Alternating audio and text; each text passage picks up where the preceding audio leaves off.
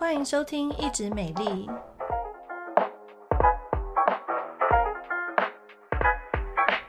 我是皮肤科蔡依珊医师，我是皮肤科胡怡萱医师。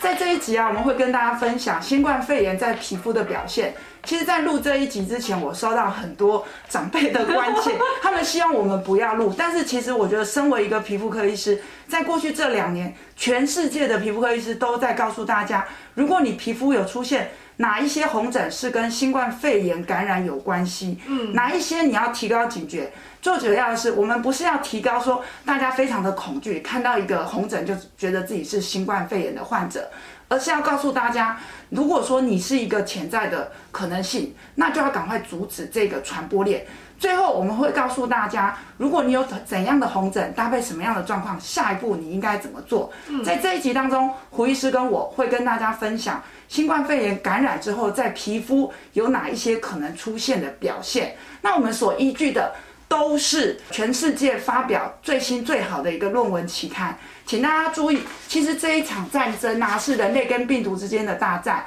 那你在网络上面会搜寻到很多相关的论文，如果你有兴趣，打 COVID rash R A S H rash 这个字就是红疹，跟 COVID 有相关的，你会出现相当多的一个论文。那大家也可以发现说，在过去很多论文是不开放一般民众，你必须付费。一篇可能二十块美金或三十块美金这样子的一个收费，你才看得到的论文。但是因为 COVID rash 要提高所有的人，不是只有医生，也包括病患，包括每一个人对这个疹子的认识。然后我们刚好说打断它的一个传播链，所以现在很特别，全球的有关 COVID rash 的学术论文，以前都要钱，现在都不要，就是拜托大家，每一个人都是一个很重要的一个尖兵，打断这个传播链。好，那我们话不多，赶快接下来介绍跟 COVID 相关的一个红疹有哪一些。首先有两个很恐怖的数字，胡医师告诉我们。嗯，那就是说，根据英国的期刊 BJD 的报道指出呢，就是有百分之十七的患者哦，他其实第一个症状是皮肤的红疹，而且啊，甚至有高达百分之二十一，他。完全没有其他的症状，这百分之二十一的患者，他的唯一的症状就是皮肤上的红疹。所以说，我们今天才是要跟大家介绍说，就是 Coffee rash 新冠红疹到底有哪一些是属于新冠红疹的部分。那当然，这个数字是因为英国是一个重度感染的一个国家，很多病人是在居家隔离，所以他的轻症病人会比较多。那我们台湾目前的状况跟其他国家可以说是几乎都不一样，但是它还是有它一定的参考价值。好，那接下来我们跟大家说。如果得到新冠肺炎，它有可能感染到在我们的皮肤上面会出现一些红疹，有可能是直接攻击皮肤，有可能是一些免疫复合体，也有可能是一些免疫风暴对我们皮肤造成的一些刺发性的伤害。那在皮肤上面最著名的第一个红疹就是。第一个最重要就是冻疮样的病灶，那这个冻疮样病灶大部分是发生在比较年轻的患者或者是小孩子身上。那像是呃比较温暖的季节，其实我们不会见到这种冻疮样病灶。所以说你出现这种病灶的时候，就要特别提高警觉心。不过就是呃在这边呼吁大家说，如果当你已经出现冻疮样病灶的时候，其实代表说你的病情已经达到了一个尾声，所以你本人的话其实不用太担心，但是你要去嗯、提醒说你。你附近身旁接触到的人这样子。那什么样叫冻疮样的病灶？会出现在手指或脚趾，一开始可能是一只，也有可能是多只。红色或紫色，小小的变色，然后甚至有的会出现水泡。那病人本身可能会觉得非常的疼痛。那通常脚的比例会比较高一点点。那大部分在国外的案例就是他们是在居家隔离的时候，有一天可能低头一看，哎，我的脚怎么变色了？我的脚怎么肿起来了？才发现。所以现在有一个专有名词叫 COVID toe，就是在讲说这种新冠肺炎病毒。感染了一些相对免疫力比较好的一个年轻族群的时候，他们在手指或脚趾会发现这样子的情况，这个是蛮有一个特异性的。不过他在我们的医学上面来讲的话呢，它的重要性是，其实像这样子的情况，如果今天你已经在台湾发现你有这个 COVID-19 的话，其实你去抽血，你去快筛，几乎都是阴性的。所以这时候不要去挤快筛站，其实这时候赶快居家隔离，不要再接触其他人，然后联络你可能已经有接触过的人，请他们要注意是不是自己有出现相关的一些干咳啦，或者是发烧等等的症状，因为在你这个症状发生之前，其实已经有一定的一个传染力了。但是对于你本人来讲，有这个新冠冻疮样病灶的这个脚趾头或手指头的话，相对来讲你的预后是比较好的，因为我们刚刚有说，其实他们有发现，像这样的病人，他们的免疫力是比较好的。好，那接下来第二个，我们请护士继续跟我们说。第二个的话呢，是麻疹样的红疹，它就是一些比较没有特异性的，可能是平的，可能是微凸的一些红疹。那这些红疹的话，其实就是平常我们一些发烧、一些病毒感染的时候，也会出现这种病毒疹。所以光看这个疹子的话，其实本身是没有特异性的。如果说当你同时有一些接触史，就你已经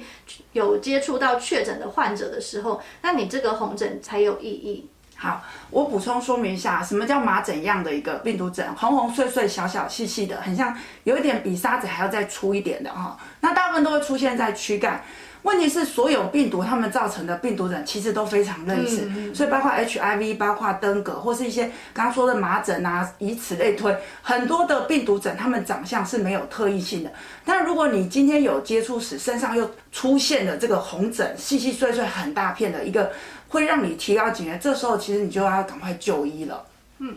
第三种常见的红疹的话呢，就是小水泡。那这个小水泡的话，可能是一些细细小小的。那它的分布呢，比较不一定会分布在什么地方。那通常发作这些小水泡的时候，通常是在一个疾病的早期，也就是说，你这个新冠肺炎正要开始发作的时候。嗯，像这个大家最知道的就是水痘病毒，它会长水泡。嗯，那其实他们这个水泡也蛮类似的哦，水痘也是病毒家族。对，但不一样的是，水痘在一个人身上发作的时候。可能是好几个时期，有刚发作的、刚长出来的、有结痂的、有干掉的、有破掉的。嗯嗯嗯、那如果新冠肺炎长出来的水泡，他们有研究比较单一形态，好像都在同一个时期，这是它一个特征。但是我们也有讲，就是说，其实这个只是我们可以归纳出来，有看到这样子的一个情形，没有办法，皮肤科医师一看说你这个水泡。长出来你就一定是新冠肺炎，那一定要搭配其他的资讯。但的确是有观察到说，它可以有这个长水泡的一个情形。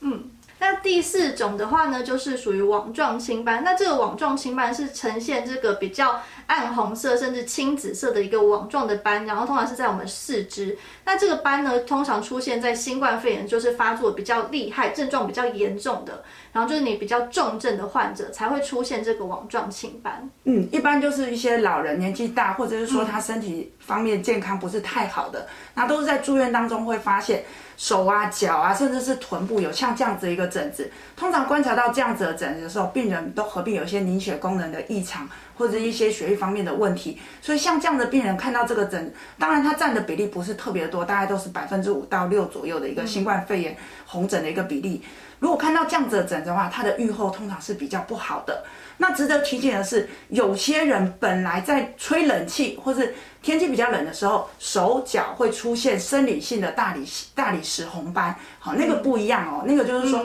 有些甚至是小朋友也会，你以前就会吹到冷气的时候，手就花花一块一块白一块红，那个跟我们这里说的网状青斑是完全不一样的。那第五种的话呢，是小出血点，那这种小出血点就是深红色的，那你压的时候呢，这个出血点是不会退掉的这种点点，那通常是发作在也是属于是手脚的地方。那第六种的话呢，就是荨麻疹，那大家听到荨麻疹一定会吓掉，那它的表现其实就跟我们平常你知道的，我也知道的那个荨麻疹的表现是一模一样的，它就是一个膨起的红疹这样子。嗯，这是因为啊，新冠肺炎病毒啊，它会去影响我们一个 ACE，然后会去影响我们造成这个 bradykinin 的一个物质的上升，所以那个它也会造成干咳，也会造成荨麻疹，皮肤会有一块一块膨起来，像被蚊子叮咬的这样子一个荨麻疹。那这边不是要恐吓大家，而是要提醒大家，如果你过去从不曾发生荨麻疹，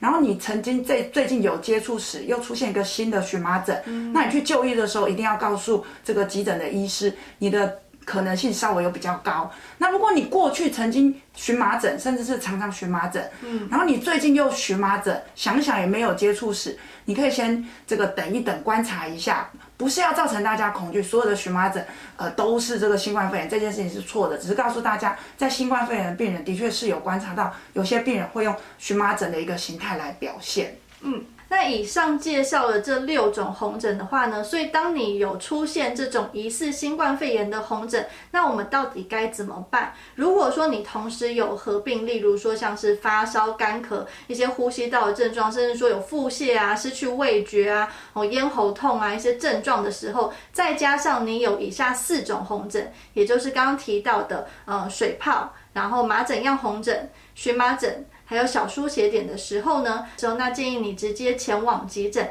并且告知说你是属于高风险的病患。那至于说，如果当你没有说刚提到那些发烧、呼吸的或者是腹泻等症状，然后又同时有一些红疹的时候呢，那其实因为这个部分比较复杂，那我们会提供表格给大家看。那如果你是收听 Podcast 的听众的话呢，那也欢迎到我们的官方 FB 或者是官方 YouTube 来看我们的整理的表格。以上就是我们两位皮肤科医师对新冠肺炎造成的相关红疹所提出的介绍与建议。那当然，我们不是要让民众更加恐惧，我们只是以专业的观点，希望能够提高民众对红疹的一个警觉性，同时也希望大家不要看到红疹就马上跑去急诊，一定要跟循我们刚刚所给予大家的一个建议，这样子急诊的负担才不会过重，急诊的人流才不会过多。当然，我们都希望大家健健康康，但是找出可能潜在的。传播者具有